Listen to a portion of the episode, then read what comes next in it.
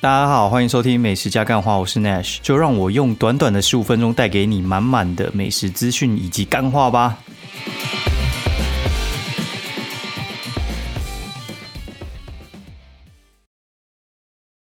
大家好，欢迎收听美食加干话第六十六集，我是 Nash。然后这一周，哎，就是发生一些奇妙的事情哦，让我娓娓带到来一下，就是真的曲折离奇的一周啊。然后讲到我真的觉得，呃，想起来就觉得很神奇，因为上一周不是说，哎，这周我生日嘛。然后其实我这周的行程原本是星期一、星期二、星期三是，就是我那个布洛克朋友他们就是。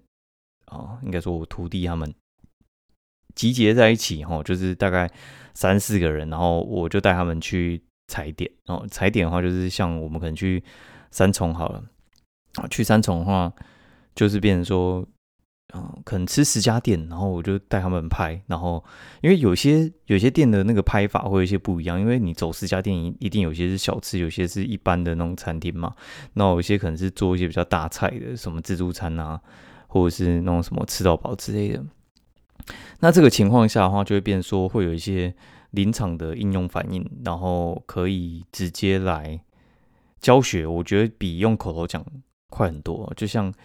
一般来讲，我们拍的话都是用单眼，然后但是像其实如果说去那个啊什么饭店吃到饱那一种的哦，或者是那种灯光很奇怪的地方，它其实是用手机拍，它是比较方便的。所以话有些临场的反应，我觉得其实用胶的就好了。然后有时候他们刚拍的时候，会想把每张图可能都拍得非常的仔细，就是所有的细节他都要非常的注意。但是其实久了，你就会发现有些事情，呃，只有你自己在意而已。就像可能椅子，然后后面底部的那个螺丝钉有没有拴紧，有没有漆对颜色，其实根本没有人在意。对，所以就是。大家可能有时候做久就会抓到一些诀窍，那我是帮他们就是更好进入状况啊。所以这周一开始这样，然后八月十一的时候，就是我们要去吃一家叫肉就是江镇城开的那家啊，算是算是米其林二星的餐厅吧。对，然后原本要吃这家餐厅，然后在吃之前哦，我们八个人里面有三个人确诊，然后所以话就搞得算是蛮麻烦的。反正最后。呃，还是就是东东凑西补之类，有六个人去吃，然后我觉得那那一天也蛮曲折离奇的。然后更曲折离奇的是，嗯，八月十三是我生日嘛，就是昨天，昨天星期六是我生日。然后原本的那个行程是安排，就是八月十五，然后就是八月十，不是应该说八月十二星期五的时候，那一天应该是我早上的时候，就是从台北，然后我们一家人，然后从。台北去日月潭，好，那中间的我会去吃一些我我想要吃的店。结果呢，我那一天原本闹钟定七点半，我大概七点二十就被叫起来，然后我老婆跟我说，就是我女儿确诊了，然后就呃怎么会，就是有点有点突然啊，就是前一天我觉得看起来是还蛮还蛮正常的，哈，然后后一天就跟我说他确诊，然后确诊的话当然就是不能去啊，不能去的话。就变成说，因为我其实呃八点半就要出发去搭高铁了，所以话那个高铁票都算是很临时的取消，所以话我总共取消了啊高铁票，然后两天的住宿，一天住韩碧有一天住零酒店嘛，然后再来的话就是啊还有什么哦烧肉风间，然后茶六烧肉，然后还有就是鱼月楼哦，这这几间店其实都是我非常想吃的店。就一并取消。那那个行程的替代方案就是，然后居家隔离哦，因为有人确诊就会隔离嘛。那通常就这种东西就是会买小送大哦，买小送大意思就是说，小朋友中了，大人一定是会中啊。但是那个顺序要正确，就是我买那个保险啊，就是它有分隔离的理赔跟确诊的理赔，所以的话就会变说，你最好是先隔离再确诊，最好不要你自己在外面先中完。然后你没有隔离就直接进确诊，那那会有点尴尬。但我们的情况算是非常非常幸运嘛，就是不幸中的大幸，是我女儿先中。她先中的话，就变成说我跟我老婆就是进隔离。那进隔离的话，就是会变成说是我们可能进隔离，然后隔天就会进确诊。那如果说你今天运气更不好的话呢，就是你女儿可能她确诊完之后呢，然后她可能她七天嘛，然后第八天可能要去上学，然后你第六天的时候，她准备要解隔离的时候换你中，就是换你确诊，那就很尴尬。就是他总不可能自己走去上学嘛，所以话就变说你要再陪他再多隔离一周，应该说他陪你再多隔离一周，就变你原本是七加七，哦就是七天居家隔离，然后七天自主管理。会变成十四天确诊的那个居家隔离，跟七天的自主自主隔离，就变原本是十四天可以解决的事情，变成二十一天来解决。哦，所以话第一时间我就直接说好，那那没差，就是他确诊的话，就是我们一定也得确诊，不然的话会很麻烦。就如果我们抵抗到最后，后面几天才确诊，那那事情就会变得非常非常的麻烦。所以我们就直接口罩不戴，然后就是跟他尬，好，然后当然是有成功啦。所以隔天就进确诊了，那状况就是急转直下，然后我也是觉得非常的傻眼哦，因为原本我的那个画面原本是，就是今天原本应该是出去开开心心，然后我原本担心的事情是，呃，天气怎么样，然后会不会下雨，然后租车，然后跟那些行程安排顺不顺利，然后还有晚餐，然后可能在日月潭没有订到晚餐，那是不是要去普利吃呢？然后隔天是不是？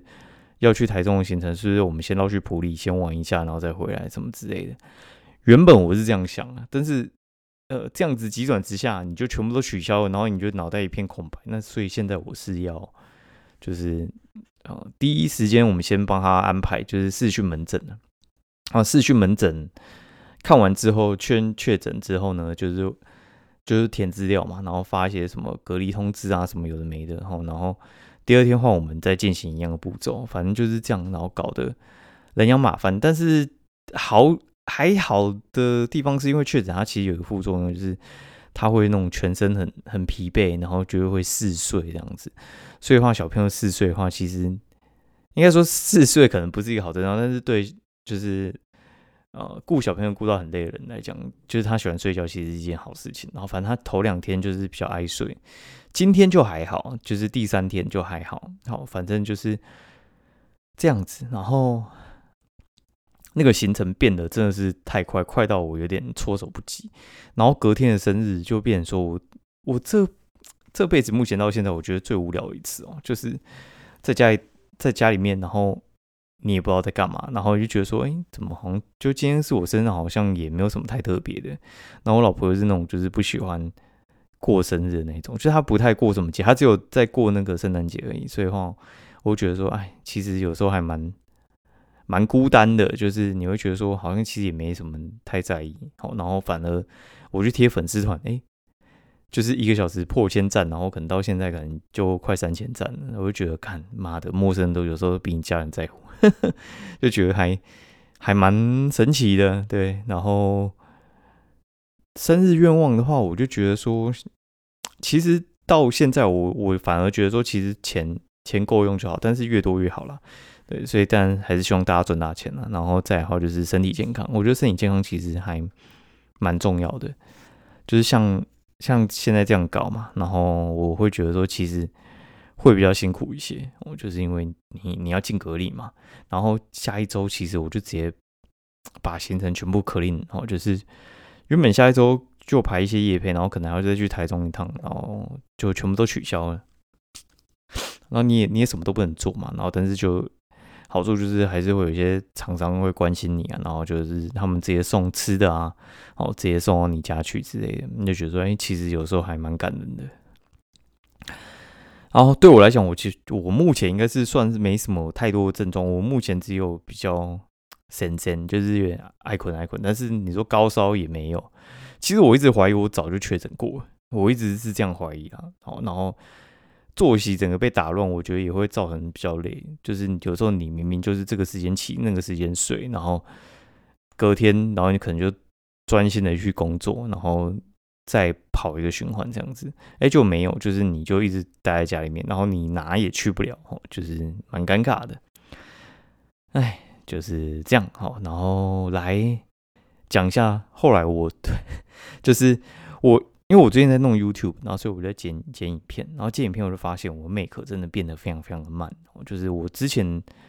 我以前是用 Make Air，然后后来换成也是换 Air，然后但是我觉得那个整个升级其实是蛮有感的啦，就是它那个荧，我觉得主要是荧幕就差很多。然后这次升级就是我直接从 Make Air 换成 Mac Pro 哦，因为我发现我在输出那个四 K 的影片啊，超慢，慢到不行，就是我其他东西完全是不用做的。所以我就觉得说，是不是要来换一下？对，然后换一下的话，很多人就会觉得说，其实。他是愿意换，但是卡了一些更新的问题啊，就是你的那些软体啊，还有你习惯的一些设定，然后或者是你的书签到底跑哪里去之类的，会觉得要重设很麻烦。然后以前的话，其实就非常非常麻烦。那现在其实我个人是觉得还好啦，因为 Mac 的话，就是你把两台电脑放在旁边，然后就让他们啊互相传输过去就解决了，然后大概花一个多小时，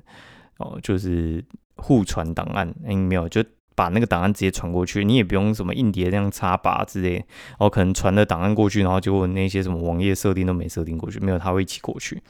所以传完之后，我完全就觉得说，哎，在呃新的电脑上面做旧的事情，哦，就是还蛮完整的。我个人是觉得还蛮好的，就换了 Mac Pro，然后而且我还发现 Mac Pro 其实也不太贵哈，就是原本 Mac Air 可能就是两万多哦，然后因为哦他们还有在分等级啊。但我觉得就是 Bank Air 的可能比较高级，可能就是会跟哦 Mac Pro 的，就是一般的版版本，其实价钱是差不多的。所以话，你与其要把一个就是一啊性能一般的东西改到就是性能很好，你不如就是把一个底然后直接换成一个就是比较高阶的东西。我觉得对大家来讲都会轻松一点，就是跟交男女朋友一样嘛。你要对方改真的太难了，你干脆就是直接换一个新的哦。最后。大家都通常会害怕改变啊，但是我觉得有有时候真的是没有改变不行啊，但也有可能会越改越烂了。但是我觉得，当你确认有有时候已经是不太可能越改越烂了，那就是往前冲就对了。哦，好，大概是这样。那顺便来讲一下吃的哈，因为我其实有点有点累呀。好，等一下我看一下，这一周的话。吃的东西的话，主要是主要是跟他们出去吃啊。那我讲一下到底吃什么，就是我们是分几趴，第一第一趴是我们去三重，然后第二趴是去西门万华，然后第三趴是去公馆哦。第一天去三重那边的话，是走一个比较传统的路数，就是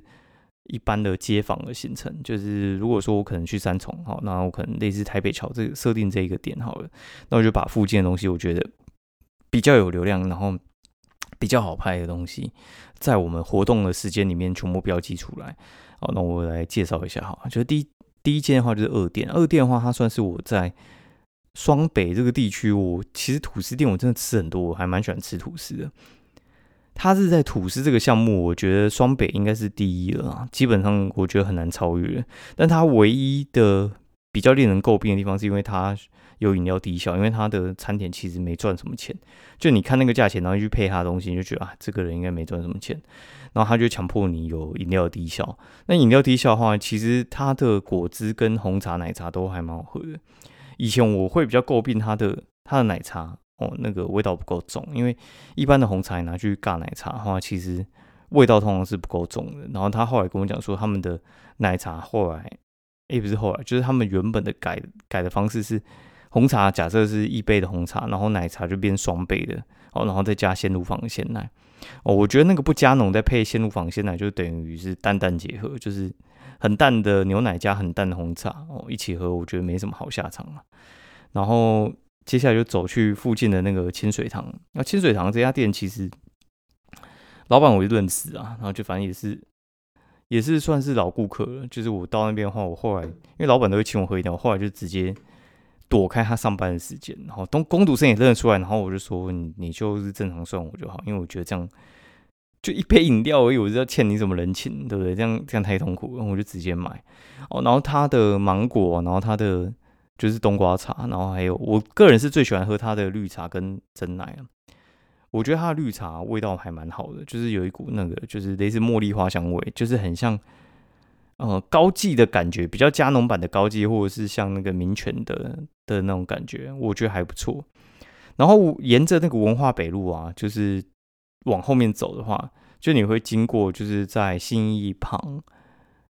信义公园旁水煎包旁边有一家叫做什么赵平米台木啊。赵平米台木，它这家店其实在三重有两家店啊。它这家店其实是还蛮奇妙的，就是它的总店是在大同公园那边哦，然后就是靠菜寮那附近，然后它的分店是在台北角这边，所以话其实是有一点点距离哦。那两边的话都算是那种呃三重美食的商圈呐，所以话其实那附近如果你在排的话，你可以把它排成是饭通甜点那种，因为他就吃那种米苔木耳冰，他米苔木是自己做的，所以话其实。呃，建议大家可以先去吃一些有的没的，然后再过去吃。我觉得味道还不错，然后一碗八十也还算便宜。那原本要去那个万利肉圆，然后就他没开，好像在修招牌。好，然后我们就继续往前走，那就往那个龙门路那边走嘛。龙门路的话，那边其实就两家特别有名，诶，三家吧，一家叫阿信牛排然后另外一家叫做那个龙门胡椒饼，好，然后还有龙门。鸭肉羹啊，这一家这两家店呢，龙门胡椒饼的话，它就是一般的那个卖胡椒饼，然后小酥饼的店。它之前还有卖一些甜饼，那不过现在没有卖了。我会觉得说他们的味道都还蛮不错的，而且价钱其实还蛮便宜的。你光看它那个厂，大概就有快十个店员在顾，那个生意不好怎么办？好，然后旁边就有，就是走几步就有一家叫做龙门鸭肉羹。啊，龙门鸭肉羹的话，它其实是吃起来非常的类似。新港吃的那一种，就是甜甜，然后有点，哦，就是草椒的味道。我个人是还蛮喜欢的。然后他们的重点是他们的那个辣粉啊，很多人喜欢加非常的多。然后因为那个辣粉有点像是披萨那种辣粉，就是它是一个调味，然后让整个的层次感再往上拉一点。它不是真的会辣的，所以很多人辣粉会加蛮多。我是觉得还蛮好吃的。啊。然后后来就走去对面那家叫做河南炝锅面。啊，这家店它其实之前老板已经搬去新庄了哦，然后现在开的是顶浪的。他们的项目听说是有特别避开对方有做的项目，然后我觉得味道还蛮好的。我觉得你不要点他麻酱面，你点他的那个一般的炝锅面，然后还有点他的那个腰带面吧，我觉得其实都还蛮不错的啊。哦，花哎泼那个什么辣辣泼油哎。辣胡婆仔是忘了，反正不管，反正就是辣的那个干面，我觉得还不错，可以试试看。然后后来我们就坐坐车直接去试营吃花长雪花糖雪这家店我就不特别介绍，因为这家店我真的是还蛮爱的。只是我特别要讲一下，就是我朋友他今天去吃花糖雪，然后吃完他说比那个怪物冰，他觉得怪物冰比较好吃。我个人是没有吃过怪物，应该我有吃过怪物冰，但是我。我觉得去去冰店吃啊，有时候那个品相，如果说不像是一般传统刨冰店，然后可能有二三十种的料让你选哦。如果说你是吃那什么西瓜牛奶冰啊，然后另一个是什么红豆牛奶冰啊，另外一个是芒果冰之类的，我觉得那个最好是三四个人去吃，然后选选个三四样，然后大家互吃，其实会比较准一点哦。如果说呃，你只有吃过一个口味，我会觉得不太准啊。我觉得怪物冰其实就是这样。我记得我不知道是去哪里吃过，应该是新竹吗？还是哪？我吃过，我我记得是不怎么样啊。然后他就说怪物冰他觉得比较好吃，只是怪物冰台湾好像没了。对，应该是没了。我也没有特别去查，不是很重要。就是一家呃长得很丑的兵，好就是这样啊。然后隔天的话，其实隔天的话，我们原本是想说去西门万华那那一带走走，但是。西门万华那边的店其实有一个特性，就是他们开的早，然后关的早，然后晚上其实就不开了，然后下午也没开，所以话大部分的时间就会变成说，你你最好去的时间可能是十点或者是九点就去，然后他们那边很多卖一些台式的，算是老人在吃的早餐吧，我觉得都还蛮有特色的。如果说你是就是像我们是尖峰时段去，我大概十一点半到吧，然后就直接跟他们说，哎，今天就别想，因为。有些店他们可能就是两点之前、一点半之前就会全关了，然后以我们那个速度，就是加上要走，我觉得是基本上来不及。后来去吃的就是那个麻辣火锅吃到饱，叫做皇家帝国麻辣火锅吃到饱。啊，这家店其实算是老店的啦，他在西门的生意还一直都还蛮好，然后只是他从七百五涨到八百五之后，这次去的时候觉得哎门可罗雀哦。我大概算应该就是他以前是两边坐满，然后外面还有人排队。这次去哦，应该坐三分之一不到哦，因为他那个就是哦，他是两个位置两个位置，然后你如果六个人就三个两人位拼在一起，